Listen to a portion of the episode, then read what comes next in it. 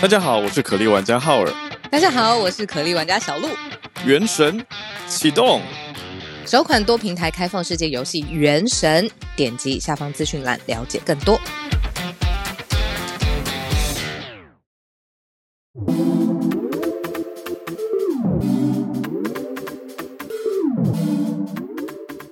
大家早安，我是浩尔，今天欢迎来到。八月十八号星期四的全球串联早安新闻，今天是我跟大家一起度过早安新闻的时间。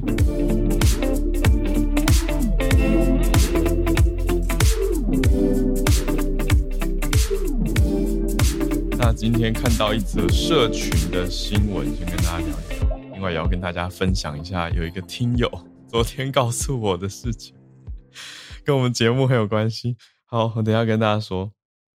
好，先看这个社群是什么消息呢？这个社群的消息是我在一个粉丝专业上看到的，是我想我们房间也蛮多，应该说我们听众里面非常多人也知道这位人物，叫做石坂明夫。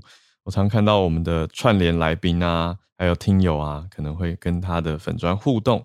他是现任的日本产经新闻支局的台北支局长。所以产经新闻，总之在台北分部、台北支局是他负责的。他在社群网络上非常的 vocal，就常常会发声。他在他的粉丝专业上写到一个我觉得蛮让人值得关注的事件，是在推特上面，是什么呢？算是假新闻的一种认知作战。前几天有人在网络上面冒充日本的前防卫大臣岸信夫。大家知道吗？岸信夫也就是安倍晋三他的弟弟。好，所以有人冒充，那冒充并不罕见呐、啊。大家应该觉得，嗯，这个就是一个假账号啊，也不是第一次看到。这次的状态是什么呢？他冒充写的东西蛮敏感的。这个假的账号，假的岸信夫账号，在 Twitter 上面批评乌克兰。那本人真的账号岸信夫马上就推特贴文澄清嘛，说那是假的，赶快更正。结果，结果发生了一个联动效应。俄罗斯的驻英国大使馆，我想最近大家看各国驻外馆处在国际上的发声，特别有感吧？因为看到我们自己在国际上的发声很多。那这是俄国驻英国的大使馆，所以是俄国的驻外馆处转推了假的贴文。好，我觉得关键是什么呢？关键，如果你说真的不小心转推了。赶快被更正之后澄清之后啊，被骗了，赶快道歉下架，对不对？结果没有，没有，我就觉得蛮故意的。怎么说呢？日本跟俄罗斯之间马上就有一点杠上了嘛，就是哎哎哎，俄国你的驻外大使大使馆到底在做什么？那这个假新闻就变成更在俄国跟日本之间。结果日本既然岸信夫都已经推出说哦那是假的了，结果。大使馆不下不下架就是不下架，就直到过了几天之后，过了几天之后才下架。那 等这，我觉得大家看在眼里就觉得说，到底在干嘛？就就是过了几天之后才删除那一篇假的推文，所以俄罗斯驻英国大使馆不可能没有看到啊。尤其是外交这个讯息瞬息万变，大家应该是很及时都在关注的。对，岸信夫他的 Twitter 很明白，就说我没有发过那一则传闻，那是捏造的，请更正。但是大家在明知的情况下，有心人要转，还是一直转，一直转。那经过了几天之后才下，你可以当然现在回头看，可以说我删啦。可是隔了几天才删，跟马上更正，大家应该感觉到那个差别吧？那另外还要讲什么呢？就是在这个过程当中会发生什么事情？就是。有心人士会去截图那一则假的推文，因为假推文在本文在一开始就就已经有类似更正了嘛。可是有人就去截图，然后说：“你看这一则岸信夫他本人发了又删。”所以截图完以后就说：“所以大家现在去岸信夫的官方账号上看不到。”那有有心人跟相信这件事情的人就可以拿这件事情来做文章，所以。子虚乌有诶，你根本没有发，可以被说你发了还删，大家懂吗？我就觉得哇，整个看下来真的是要很小心。所以结论是要提醒大家，看到任何名人的截图，不要第一时间就先相信，你最好还是先去本人的推特上面看一下再转传吧。你看，因为如果你有在上去安信夫的推特上面看一眼的话，你就会看到他的更正启事啊，你就知道 OK 假的啊。但是少这个动作的人，可能就相信了。所以这就是现在我觉得认知作战现在其中的一个样貌，就跟大家分享。我觉得就是社群上面的消息嘛。所以大家有什么想法呢？你觉得很恐怖？有有人说会不会就是俄罗斯主导的？We we don't know。对，这个就是新闻的识读跟辨识能力啊。对，但我们我觉得我们这边的听友辨识能力是很好的，可是我觉得大家要把这样子的想法散播出去，就是让你的家人朋友也慢慢的有这样子的，其实需要快快的有这样子的观念，因为认知作战就在我们身边。好，所以这是社群新闻，刚十二小时前看到石板民夫俱乐部他所发的一个提醒，我觉得很好，所以大家一起注意。好，那刚讲到说听友跟我们讲了什么事呢？昨天遇到一个我们听友啊，不知道他今天有没有在听。上前几个礼拜我去台东出差嘛，有一天早上，据说我在讲到说，我从我下午要去鹿野的时候，那天这位听友他正从鹿野离开，他跟他女朋友他们在环岛开车，他刚听完我讲完鹿野，他车子突然就被另外一台冲出来的车子撞到，所以我们早安新闻节目。就一直在他手机持续的播送，可是那个车他给我看照片，真的是撞得很烂呢，就是人家的车，还好他有保车体险，可是对方是保强制险而已，所以对方我觉得那个维修起来应该费用是非常非常可观的。但他跟我描述的画面很好笑，就是车撞到了，然后安全气囊喷出来，所以哇出事了嘛，就赶快下车查看，就查看完以后处理完讲完以后回到车上，新闻还在播。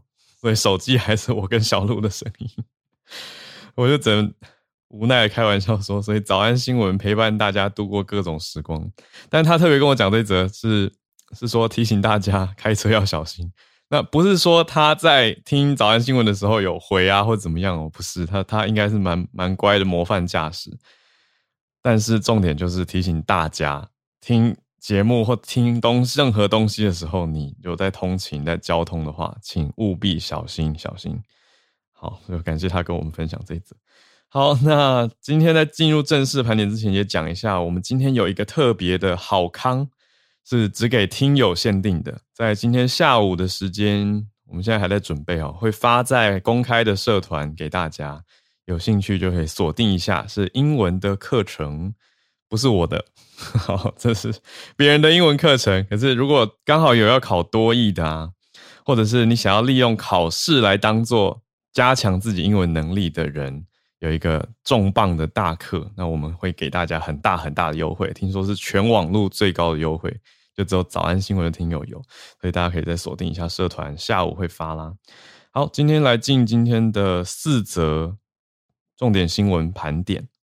我们今天会讲到中国的消息，再讲到加拿大，还有以色列跟土耳其，最后第四则则是乌克兰。那这几则呢，嗯，都跟我们台湾很有关联的感觉。好，为什么我这样说呢？好，因为第一则，第一则是中国什么怎么样的关联？他在讲的是诈骗人员。我觉得这一则新闻很有趣哦，就是。所以有趣，in a way，它不是那种啊、哦、好好玩的有趣，而是最近呼应了呼应了台湾的重大时事吧。最近我想非常多人都在讲诈骗的消息。好，中国根据统计，中央电视台央视的报道讲说，已经劝回了二十三万名的诈骗人员。那劝不回来的人呢？其他这是二十三万是劝回来的，劝不回来的人怎么做？就注销你的户籍，还有很多更严厉的措施。央视报道的，我在想这是不是一种对内的警告，或者让大家听的？我觉得诶可以参考一下。但做法好像实在是太严厉了。等一下来讲。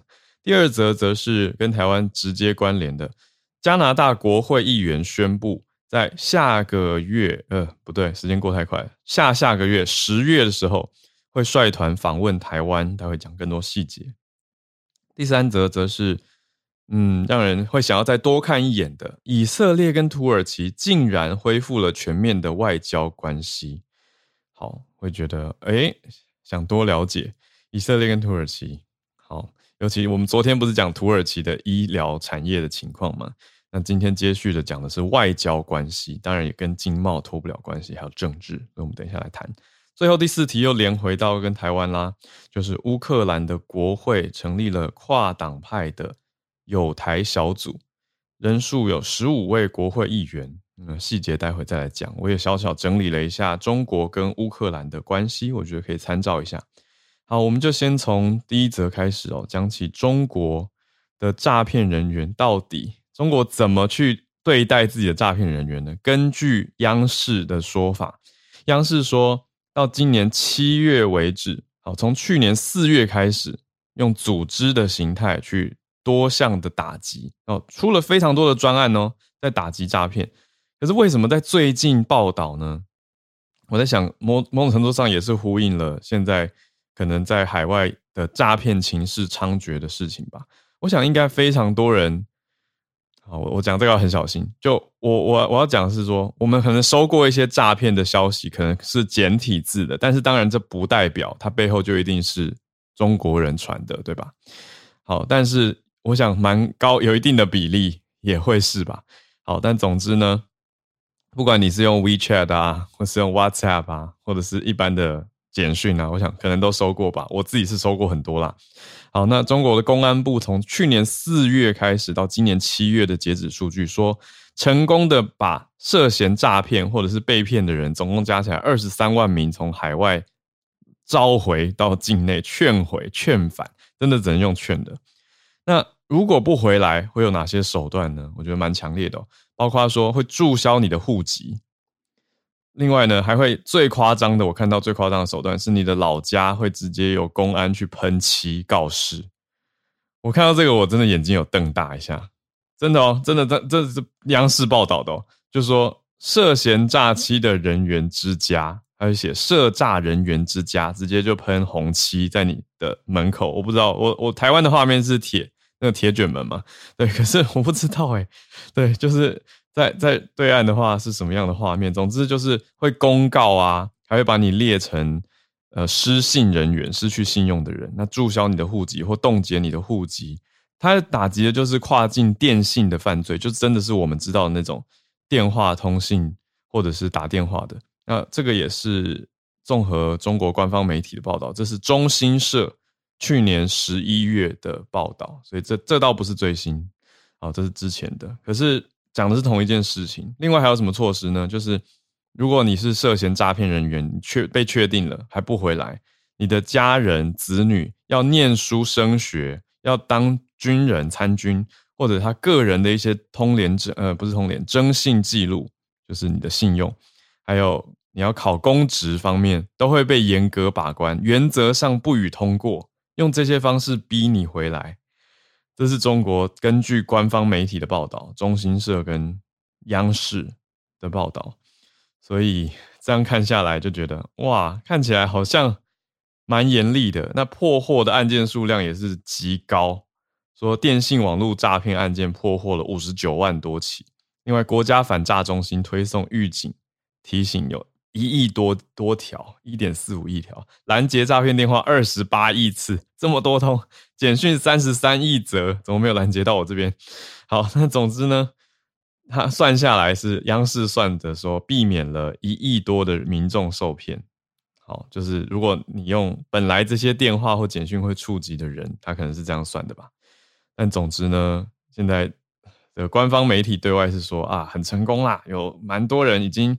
已经被我们劝回来了，但是不回来的，我们也用很严格的手段。那我觉得这个消息报道出来，就是有一种告诉人民说：“OK，你不要做这件事，要不然你会这么惨哦”的这种感觉。好，那我觉得一开始我看想说，哎，看到标题想说是不是可以参考，后来看到那个在门口喷红漆，就觉得嗯，不能参考吧。这这个蛮不像是政府机关会做的事情吧？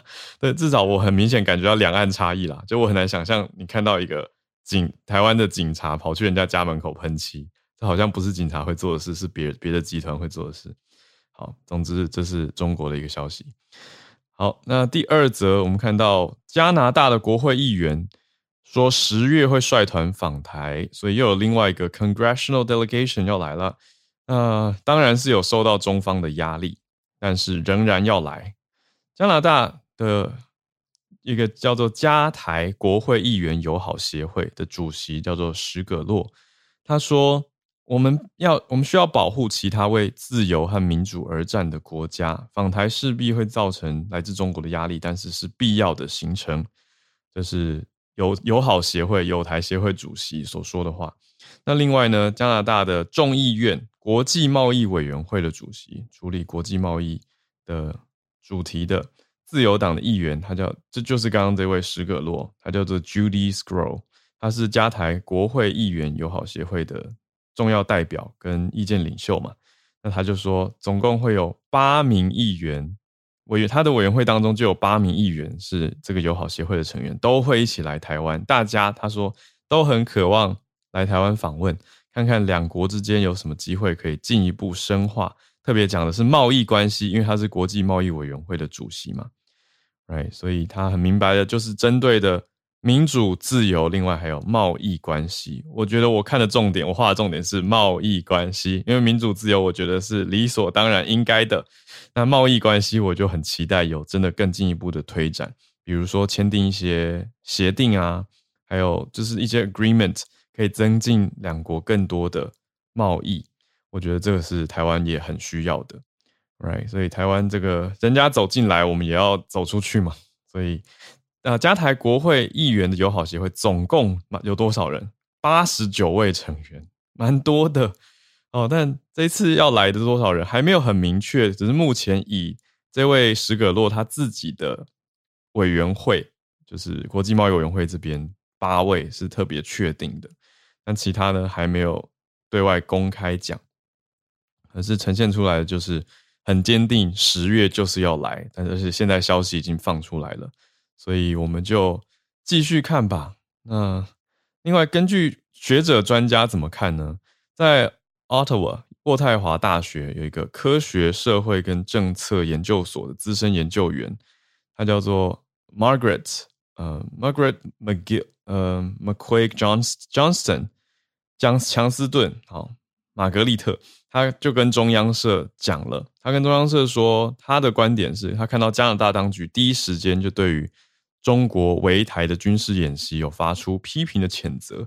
另一方面，他看到了什么呢？他看到的是加拿大跟台湾的互动越来越多，尤其是双边经贸发展。以他的研究角度认为，一直有实质性的对话。他说，加拿大国际贸易部的部长叫做伍凤仪 （Mary N。今年陆续跟台湾的行政院政务委员邓正中，还有经济部长王美花有在举行视讯的会谈，那两边是有在商讨要启动所谓双边的促进投资及保障协议的所谓探索性讨论。那现在议员要来台湾，就显示出来加拿大对台湾的立场是一致连贯的。我想这个是非常重要。那加拿大上一次有内阁长官来访问台湾是多久之前的事情呢？是二十四年前的事情，一九九八年有工业部长当年的 John Manley 曼利他访台。那现在看看，那这位学者是认为，为什么会讲到这个？因为他觉得啊，现在的加拿大国际贸易部长吴凤仪 Mary 有机会。你看现在的态势，就是两边已经在视讯做这个经贸的谈判了嘛。然后十月又有国会议员要来，如果继续顺顺的走下去的话，很有可能吴凤仪。也就是现任的国际贸易部长会亲自访台，这是有机会的。好，根据这位玛格丽特·强斯顿学者的研究员的解析跟看法，好，那我们就继续看吧。慢新闻继续追到十月，十月小鹿说他也有可能会出国嘛，他有跟大家讲，我们再看看。好，反正都还是会继续跟大家保持连线。Alright，再来我们来到第三则，以色列跟土耳其的消息。全面恢复外交关系。好，那我们先从土耳其这边放消息出来开始讲起哦。安卡拉的当局，也就是土耳其方，就说在经过了十年的紧张之后，恢复对于以色列的全面关系。但是土耳其也强调说，这不代表我们放弃对巴勒斯坦人的支持。好，大家应该知道吗？就以色列跟巴勒斯坦的。爱恨情仇纠葛。好，那土耳其方的外交部长则是跟记者说，不放弃对巴勒斯坦人的支持。这个讯息也透过大使直接传达，有很大的重要性。以色列怎么回呢？以色列的回应跟声明里面是讲说，再一次的升级两国关系为全面外交关系，要恢复对两边互相派驻大使，还有设置总领事馆。那这个升级的关系啊，会深化两国人民的交流，那经济、贸易、文化，还有区域稳定都会去推展。好，就是我们常在讲的这些题目啦。你说外交实际上实际上要推什么？就除了背后的这些觥筹交错、斡旋，为了目的就是要增进经济、贸易跟文化的合作嘛。那现在在以色列跟土耳其对外声明已经拉到这个层级了，我们就要继续再看看是不是能够真的强化区域稳定。Right？那至于以色列近年来对于加萨走廊有一些军事的行动，从二零零八开始到现在，真的严格说起来是没有停过。那两边过去，你看已经转眼就这么多年了。对，那当当年在突袭的时候，其实也曾经因为突袭加萨走廊，结果造成来援助的土耳其船只受到攻击，结果有十位土耳其人死亡。那两国的关系从当年开始，就十二年前那个时候开始，就降到了很低很低，几乎可以说是冰点。对，但后来有变比较好吗？曾经有比较好了。二零一六的时候，两国算是有和解的。好，因为美国，结果后来呢？美国大家知道川普那个时候做了什么吗？就是美国把驻以色列的使馆迁迁到耶路撒冷，就是写说耶路撒冷是美国承认是以色列的首都。大家知道这个在宗教历史的意义上是非常重大的，那在政治上当然也会造成影响。所以结果以色列跟土耳其又在二零一八年的时候关系变差了，right？所以就是在川普执政的期间，但现在拜登政府任内呢，嗯，要怎么看？就是。美国驻耶路撒冷大使馆开，当时开馆就有非常多巴勒斯坦人去抗议嘛，那也有很多的冲突事件，所以一八一九年那个时候，以色列对于加萨走廊的攻击是很严峻的，真的，我们这边看到数据会啊，讲起来还是很难过吧。就是一八年到一九年的期间，有两百名的加萨民众被以色列军人击毙。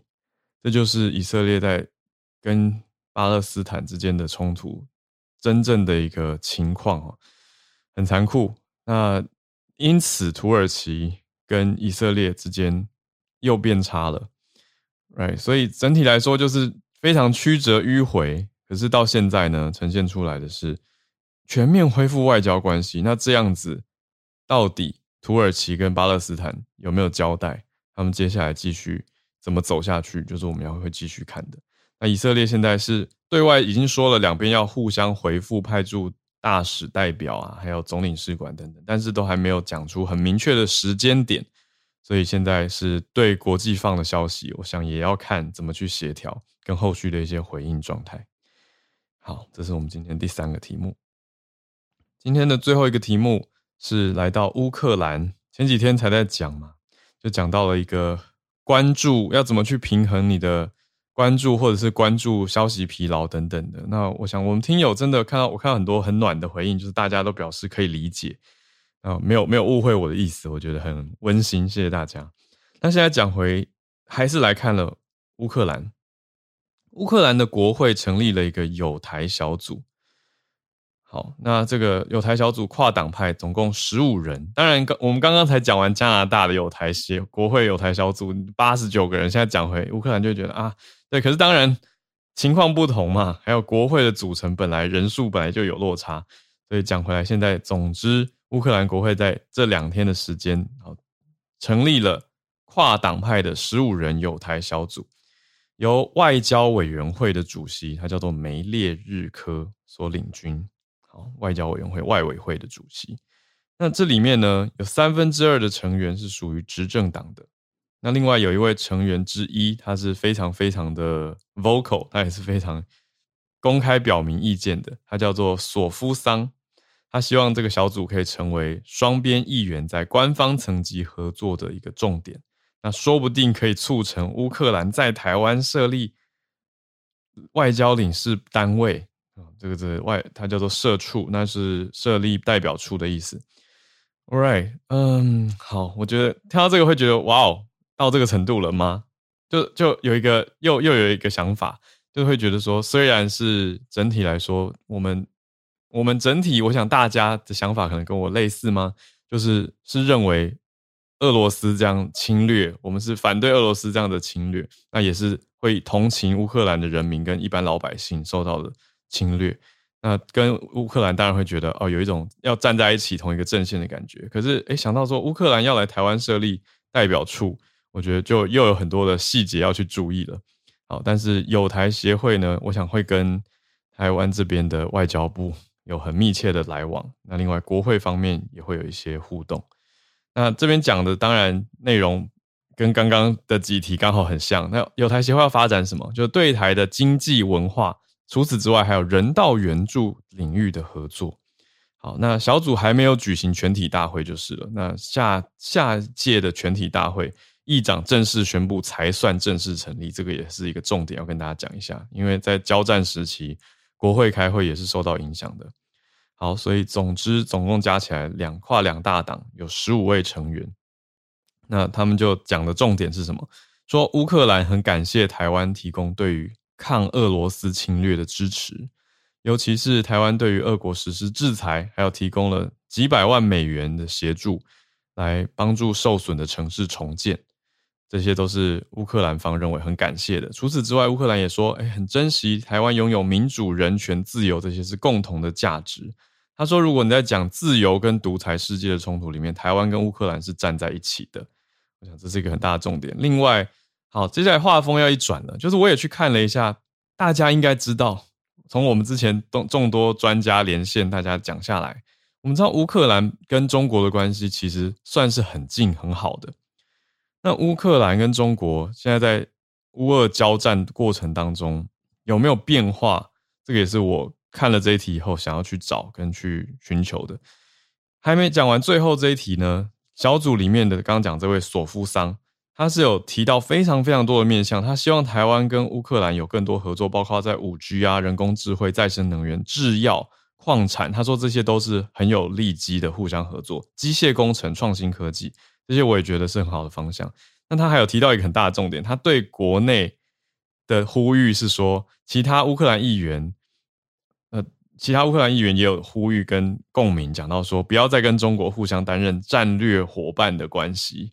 因为他说这跟目前两国情况不符合，等于是有一些议员在讲说跟台湾友好一点。那你要跟台湾友好，跟中国之间的关系拿捏，当然就也非常非常重要嘛。啊，那现在情况，他们是说，他们整体来说的结论是说，只要北京不跟俄国提供武器，那乌克兰或多或少可以接受中方立场，所以在这一题上面算是可接受的。但是乌克兰是。自己也提醒自己要明确的划清跟中国合作的领域，比如说五 G 的网络就要禁止中国来乌克兰境内铺设，不然就可能会有敏感资讯外流。嗯，所以乌克兰，我想他现在也是走在一个不容易的选择上，因为一方面跟中国的关系这么的近，多近呢？乌克兰本身经贸出口当中有总总额的百分之十是出到中国的。所以中国就超过俄罗斯，成为乌克兰第一大的贸易伙伴了。这是二零一九年第一季的事情。那另外，中国也是乌克兰第一大进口来源国。那以出口来讲呢？刚讲的是贸易伙伴嘛，因为那个是进口来源。那乌克兰自己出口的东西出去到其他地方的国家，中国是第四名，第四大的出口目的国。所以这个经济方面的来往是非常非常密切的。除此之外呢，军事也是超级大合作伙伴。PRC 就是乌克兰的国防工业最大消费国。好，这个我想大家多多少少也听过以前的一些事情，那些军事的合作、买卖往来等等。啊，那中国在这一次乌俄里面，到底实质上给了乌克兰哪些的帮助呢？我看了一下，是有出动到红十字会，用中国红十字会是应乌克兰的要求。有对于乌克兰提供一批人道主义的援助物资，就是 humanitarian aid。那有包括食物啊、生活必需品，加起来是五百万人民币。那折合新台币的话，乘以五，大概两千五百万，两千五百万台币左左右。好，那跟刚刚讲起来，台湾对乌克兰的支持，数百万美元。诶，其实发现，诶，中国实际上给乌克兰的支持没有那么多，诶，就在这个乌俄战争，这样如果我们以这场到现在看下来的话，但是中国对于俄国当然有表达一些他的立场，是说希望用谈判解决问题。那中国对乌克兰则是说，呃，应该要尊重大家的主权跟领土完整，就有点两边都说好，都都说说对你说好，可是实际上给的呢是又不由官方，而是由中国红十字会这样半官方色彩的角度去提供人道支援物资，然后给五百万人民币左右的价值。所以整个看下来，我觉得，嗯，乌克兰。可以理解为什么国会要成立友台小组了吗？对，所以大家就继续看吧，我们就看看接下来的发展方向，还有大家心里可以有自己的想法。好，时间来到八点三十三分，八点三十三分，我们来进到全球串联的时间，来欢迎大家举手，来看看大家所关注的一些消息是什么。Right，好，我看到有一些朋友举手，可是没有放想要分享的消息标题。有点可惜，我不会读心术啊。好，我来邀请几位我看得懂标题的朋友。好哦，我看到一只可爱的猪猪，来邀请猪猪。还看到了猪猪，早安，早早安，可爱的浩文。啊，这个这个哎。呃，今天一上来先抱怨一下啊，这个汉超今天想吃猪脚，嗯、结果把我给砍了啊！现在躺在床上在跟大家连线。呃，这个呃，这条新闻呢是来自于这个路透社的报道，就是中国现在的旱情其实还是蛮严重的。呃，干旱嘛。对，干旱就是今年就是全球气温都有些异常吧，嗯、就是在世界各地这个温度都非常高。嗯、呃，像佛罗里达现在我都已经快要去这个沙漠里面避暑了啊。那这个中国就是之前就因为现在关于来自中国的消息主要都是政治上的，但其实中国今年旱情也是十分严重。呃，通常来说进入到八月和九月份，也就是雨季的时候，长江通常来说一般来说这个时候水位会上涨，然后可能会出现一些涝灾、洪灾之类的。呃，但是今年反而是。在雨季，这个长江和长江的水位是出现了严重的下降，呃，这个是非常不一般的。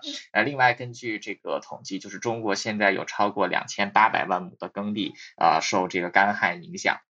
将这个预计在今年会导致减产。呃，另外在中国一些多山的地区，比如说像四川省啊，四川省百分之八十的电其实都是来自于水力发电。呃，但因为这个江流缺水的关系，现在这个很多水力发电厂都已经停转。呃，结果就导致这个就是民用还有工业的用电都受到这个严重的干扰。那现在在中国有一些地区，这个政府已经开始实施供电，甚至做出一些要求，比如说这个冷气不能开到二十六摄氏度以上。上，然后还这个每天只能开呃多长多长的是这个多长多长的时间。那这一次的这个长江中下游地区的这个热浪已经持续了六十四天，呃，这个是一九六一年以来记录最长的一次。呃，目前来看还不会结束。呃，一般来说，在就是这个同一个同一个季节，就是一般来说累积降水量在一个月之内可以达到六十三毫米，但是今年却只有六毫米，就是只有往年的十分之一。呃，所以这个再加上中国。今年因为它的这个清疫情清零政策，还有这个房地产泡沫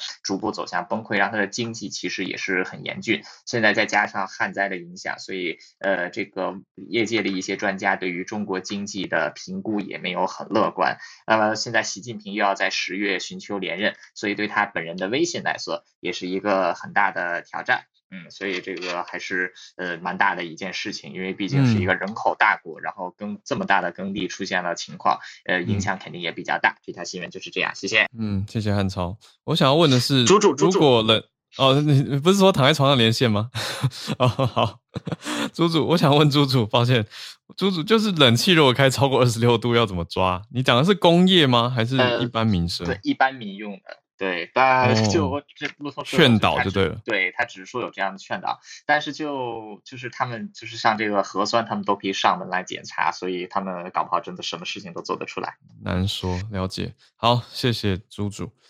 好，我们再继续连线到江医师，江冠宇医师。今天选的题目是，哎呦.好像有一个研究。医师早安。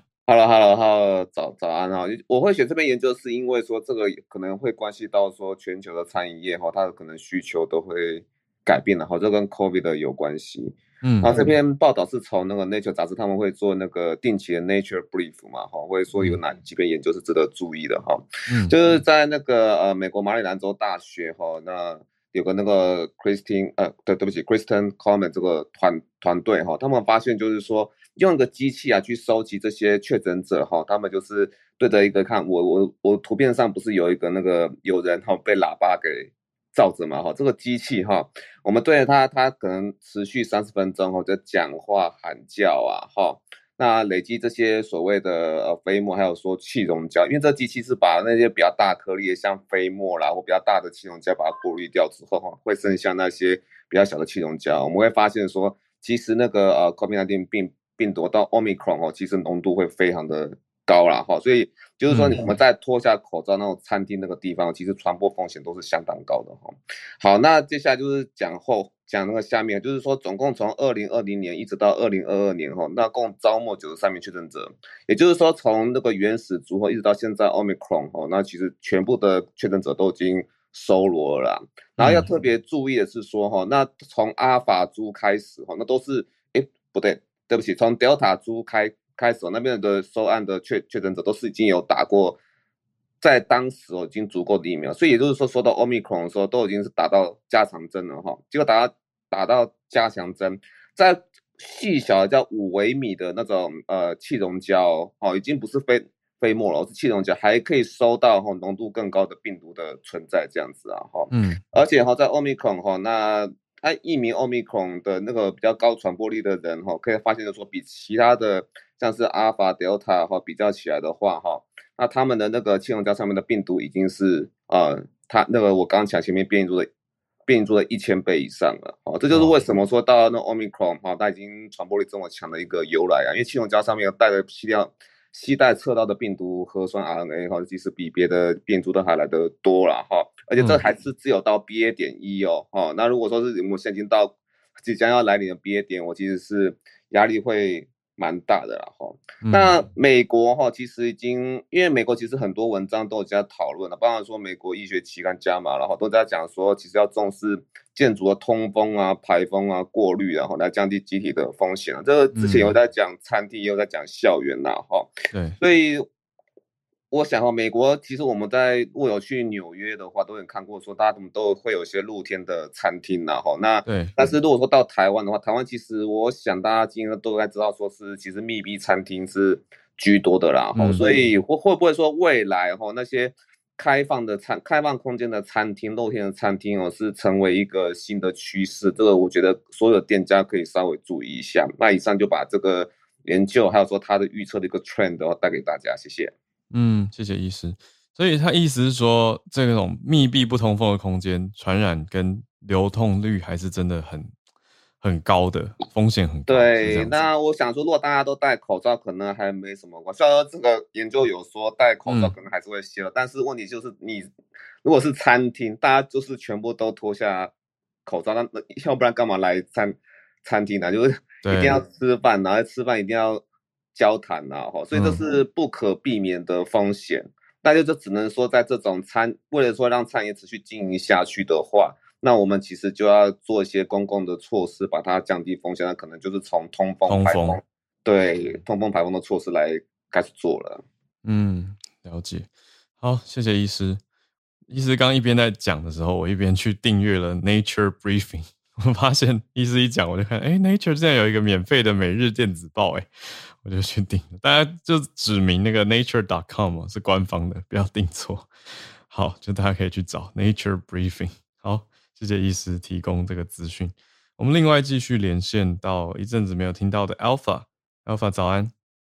哎，Howard 早。呃，好，大家早安。今天想跟大家分享的是美联社的一篇长篇调查报告，它的题目叫《缅甸成了绿色能源的牺牲品》。嗯，开头是这样的，他是他说，鸟儿不再歌唱，草药不再生长，鱼儿也不再游泳，河水变成了棕色，野生动物也不在森林里面出现。缅甸北部的森林里的人们已经失去了传统的生活方式，但是如果他们抱怨的话，他们也将面临死亡的威胁。这片森林是稀土金属元素的关键的来源，通常被称为现代世界的维生素。稀土进入每个人的生活，驱动的是呃硬硬盘驱动器、电梯和火车无处不在。嗯，呃，他们也为涡轮发动机和电动汽车提供动力，很多跟很多著名的品牌有关系，比如说大众汽车、通用汽车、Mercedes、特斯拉或者苹果。但是美联社的这个调查发现，他们的使用普遍使用隐藏了该行业一个公开的肮脏的秘密，他们的成本是环境的破坏，从呃村民到来的土地，以及向缅残暴的缅甸军政府提供有关资金。嗯，这个美联社的调查呢，是通过海关的数据、企业和论文的呃数据，还有卫星图像和地质分析，将西缅甸的稀土和七十八家公司联系起来。大家知道，因为环境的问题啊，美国在呃一一九八零年就已经将稀稀土开采业务先是转移到了中国，所以中国几十年都是这个行业的呃领头羊。嗯，后来呢，呃，近十年以来呢，呃，中国把这个行业呢又转到了缅甸，嗯。呃，令人很惊讶的是，数以千计的那个江西的矿工啊，现在在缅甸帮助帮助他们开采。所以呢，缅甸现在以前只有一两个矿山，现在有几十个、几百个，甚至有上千个。嗯、所以就是说，现在缅甸的那个野生动物都啊被呃那个开采要用的那个重金属啊，还有强酸啊，都受到很大的破坏。嗯，呃，另外一个一个呢，就是说，缅甸现在开采的稀土只能卖给中国，不能卖给美国人或者日本，因为他们是，呃，稀土还是被认为中国是战略的资源。嗯，那稀土是怎么来到我们手各每个人的手机里边的呢？它是先是通过矿石，通过卡车呢送到中国的南部，卖给中国的国有企业，然后呢是车铁公司把它们混在一起。所以工业链的话，大家很难去呃确定那些不同材料的来源，所以很难去跟踪。呃，Mercedes 他说他正在发设计新的发动机来呃那个消除对那个稀土的依赖。福特公司也说他们正在那个做更多的审计。但是稀土行业的那个秘书长说，只有中国政府的命令才能迫使企业与稀土呃和缅甸中国分离开来。呃，另外一个呢就是说，嗯、呃，西门子他也说他会对直接的供应商进行审计，并呃。并且避免跟侵犯人权的企业合作，但是非法矿产专家表示，确保啊、呃、避免从缅甸进口稀土的唯一的方法，可能是让他们的供应链完全排除在缅甸和中国之外，并有可能就完全排除在东南亚之外，这样确保稀土的来源啊、呃、是合法的。嗯嗯，稀土有更清洁的开采方式，但是呢，成本都是非常高的。几十年来，呃，西方国家的开采和分离技术没有大的进步，稀土的替代品呢，也没有很长的，也有很长的路要走。嗯，去年的话是美国和澳大利亚都开始用呃大量的资金支持稀土国内的稀土项目，但是呢，产能严产能严重不足，其他的国家国家都不愿意开采它们，比如说呃，Greenland 就。刚刚停止了一个稀土开采的项目，对，还有瑞典呢，也停止了呃那个稀土的那个矿产的开发。所以总的来讲啊，这篇报道的结论还是说，如何绿色的去生产绿色产业所严重依赖的稀土呢，对全国的供应链来说仍然是任重而道远。谢谢大家，就分析到这儿。谢谢 Alpha，Alpha 是从美国跟我们连线，对吗？对对对，啊、哦，谢谢谢谢，对啊，我讲讲起来真意思就是说，缅甸北边的森林被挖开了，那为了要挖稀土，所以就破坏掉生态嘛。那刚刚虽然有企业讲到说避免人权的侵害，当然那个也是一个很重要的题目啦。可是我想大家更看到的是整个产业链，那影响到生态的影响。可是，对啊，科技方面又还没有办法脱离稀土的依赖，这个就是两难的。对，对，对。因为我对我个人来说，我有切身的经历。当时我曾经去过那个稀土开，那个江西北部和那个福建的北部山区，我亲眼看到他们那个村民如何开采稀土，如何把严重的这种强酸倒到那个那个土里边去。所以是我是有亲身的感受。呀，那等于开采过的地方，它的地力就等于土地就会受到变化嘛，会受到影响。对，整个环境就会受到破坏。对，还有周遭的环境。但是我们又不能离开稀土，所以就是两难的一个话题。嗯、是，谢谢 Alpha 带来这个美联社的调查报道，蛮详尽的。谢谢，谢谢，谢谢。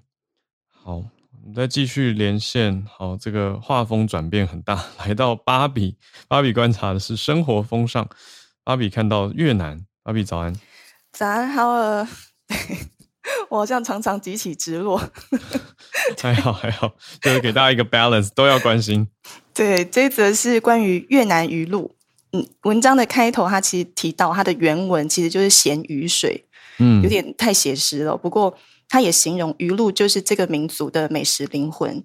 就像我们听到呃 Tapasco 橄榄油、XO 酱，嗯、我们脑子里会有对应到一个国家一样，这么有象征性。嗯，鱼露就等于越南这样。那在距离呃胡志明市四十五分钟的船程，在富国岛上面有一个七十二年历史的鱼露生产商 Fong Hung。那他们是拥有自己的渔船，然后可以监督整个鱼露的生产过程。他们一捕到鱼之后呢，他就会在船上开始进行风干，然后加盐腌制、发酵、储存，就是非常新鲜的。那他们主要的渔获叫做黑白凤尾鱼，这个是一种小型的洄游鱼类。那因为分类在呃分类当中，它是属于题科，所以大家家里如果有鱼露的话，你可以看一下它的成分标识，它可能就是直接写提鱼。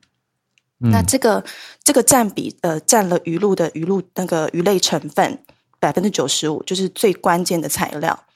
那直到他们上岸之后呢，会混合海盐，然后还有所有材料存放在一个以藤绳捆绕固定、由五十四片木板组成的巨型木桶当中，就是我现在头像上面这一个。嗯，光一个这样子的木桶就是要两个人一起制作，然后制作时间要三周。那因为他们的鱼货很新鲜，然后加上酿制的时间要一年，那再结合富国岛当地的气候环境，就是天时地利人和，刚刚好的温度湿度，就跟酿葡萄酒一样，所以这里的鱼露就是很鲜美，品质上乘，算是越南人的骄傲。这样很多游客到这边就是整箱整箱的扫货，非常夸张。嗯，那文章当中的特别提到一位就是西班牙的厨师，他就是非常的喜欢鱼露。那他提到说，鱼露其实它不能用有腥味或是咸香这样简单的形容词就带过了。品质好的鱼露，它会有很丰富的层次，然后很温润的风味，甚至可以跟品酒一样直接品尝，会有一丝甜味啊、矿物质味道或是焦糖香，然后你可以感觉自己坐在沙滩上这么新鲜这样。那其实当地很多高级餐厅也让鱼露在甜点上面发挥，就是加到巧克力啊，或是冰淇淋里面，会有很特别出色的呃咸焦糖风味。可能大家也可以想想，就是如果说说到台湾，我们会怎么去介绍我们的代表性味道是哪一种？这样，嗯，嗯，有兴趣的朋友可以搜寻 CNN 放在旅游专栏的报道，以上跟大家分享。芭比这题好难哦，就是台湾的代表性味道也太多了，我突然真的想不到一个代表哎，真的好多种酱料。我自己也想这个问题，想很久。我想说，是酱油吗？还是沙茶酱？可是我们错。对，我们对呃，像我很多外国朋友，尤其香港朋友，他来台湾的时候，嗯、他说他真的觉得台湾是酱料天堂，就是我们什么都要沾酱，我们不管。我而且他很不习惯我们的汤，就是我们到面摊去，然后我们汤是后制的盐巴跟味精，再加胡椒。哦、对，有时候会看到他对他们来说，他觉得甚至是滚水汤。嗯、然后台湾每一种特色料理都有自己的酱，嗯、所以这个问题可能要麻烦大家一起想，我真的也介绍不出来。对，太复杂，就非常多种要介绍。好，谢谢芭比这个越南鱼露 （Vietnamese Fish Sauce） 的题目。好，又又饿了。来，我们继续连线到一位第一次上来的朋友 Alex。Alex，你好。Hello，Howard，大家早啊。好，然后回馈一下，酱料是一定要沾的，好不好？太多种了。对，一定要沾，一定要沾。OK，我觉得现在目前炎炎夏日吼，真的非常热。那我们需要出来晒太阳。然后我记得有一次在一间餐厅吃午餐的时候，我看到一对情侣，他坐在我隔壁桌。那他们已经都湿了，很湿透了，啊，已经头昏眼花。但是上菜的时候，女生一口都没吃，而，啊，男生却把这两份餐点全部吃光光。我觉得很奇怪，这么热天气为什么会这个样子？所以我就上网查了一些资讯。这个资讯它在，它是一个国外的期刊，嗯，叫做 Nature Metabolism 自然代谢，嗯，他，嗯，他们想说关于我们的晒完性的差异吗？呃，对，两性的差异是的，嗯，它就是说，阳光紫呃阳光紫外线的 UVB，它照射到皮肤脂肪脂肪细胞的时候，它的 DNA 有可能会被破坏而断裂的情形。嗯、那这时候会启动体内的自我修复机制。那主呃其中呢，主要是负责 P 五三基因会它会被激活，那进而产生饥饿素。嗯，那在这这个时候，在男生这过程当中，在男生的体内，它是一连串的诱发机制，然后因此在阳光曝晒之后，就更容易觉得会饥饿，或想要产生主动想要找食物的行为。嗯，然后相反的，女性她因为有雌激素，嗯，所以刚好它可以抑制脂肪细胞中产生 P 五三基因活性的机制，所以它会因此呃阻止饥饿素的产生，而且会另外会产生瘦素。瘦素让它变瘦的瘦素是就会停止说哦，我我我不想吃东西，我饿这样子，我饱了就之类那种就是假象概念。Okay. 然后他这个研究，他也其实有透过实际人体的试验证明，男性对食物的摄取量明显受到太阳辐射以及季节性的影响，然后女性呢则是保持不变。嗯，对。那晒太阳其实对人体，我们知道健康有益嘛。那其实包含加强可能免疫系统和心血管的系统功能，嗯、让人体合成维生素 D。嗯，那不过阳光也不是晒越多越好，嗯、因为它的阳光中的 U UVA 嘛跟 UVB 大家都知道很毒嘛，它这个对皮肤就是有危害。嗯、那呃，稍微再讲解一下，就是 UVA 它的波长是比较长，它的穿透力非常高。那它穿透表皮到达真皮层的时候呢，会造成晒伤。发炎、过敏，还有细胞老化的现象。嗯，那 UVB 呢，大多只影只能够影响到表表皮，但是会刺激黑色素的产生，使出可能会变让皮肤变得更黑。然后，且 UVB 对 DNA 的破坏力比较强，也是它皮肤会容易致癌的主要的因因子。这样子，所以，呃，这份研究的话有一个建议，他跟我说。曝晒太阳要选适当的时间，不管你今天是在台湾或者是在国外，好，他说尽量哈，建议可以避开中午到下午四点，嗯、好，嗯，那每天晒太阳大概三十分钟就可以了，好，嗯、你就可能会有个漂亮的小麦肌，maybe，对，还是要注意一下，所以要注意一下防晒，这样不保证，对，才能健康的接受大自然给予的能量跟益处。好，谢谢，以上，谢谢 Alex。哇，Alex 是从台湾跟我们连线吗？还有你是相关科学研究背景吗？你刚刚讲的这些波长，哦，不是不是，是因为我本身我是在台湾，我在台湾跟你们连线。那.我本身是因为以前有诶 Okay.、欸，对，在在校期间，对于这这些科学上面可能就有一些好奇跟兴趣。对，嗯嗯，对对对，谢谢，谢谢，很有趣的题目。好，谢谢。很像很像全明星攻略会考我的题目，我觉得很重要。先背题，谢谢谢谢。对啊，所以哎，大家听到了，可以在早安听早安新闻的时候晒个太阳啊，但是不要晒一整个小时，晒半个小时就好了。希望大家得到健康的肤色。好，那也重点是身体健康啦。那有有意思的男女的身体晒太阳之后的一些差异反应的研究。谢谢 Alex。好，今天非常 谢谢大家的连线，我们时间也来到了尾声的时间。好，那我想有一些听友如果还有题目想要跟我们分享，非常的感谢。那我们可以存到下个礼拜，因为明天早上会有专题跟大家一起来分享播放。明天要播的是生活当中的法律哦，所以大家一起来期待。明天早上八点欢迎来听我们的 live。如果其他时间的听友，那就听 podcast 吧，要记得要下载来点播来听。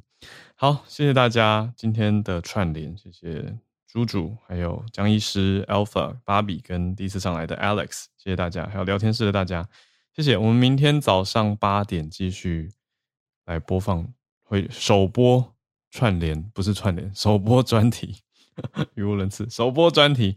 好，那下个礼拜会再跟大家宣布月底。会有哪些的时间的变化？大家密切锁定。但我们下个礼拜都还是照常的，下礼拜一到五都照常在早八到早九串联。All right, so that's it for today。我们就下明天早上见，然后下周继续串联。大家拜拜，祝大家有个美好的周四、周五、周末。我们周一继续串联，然后明早线上见。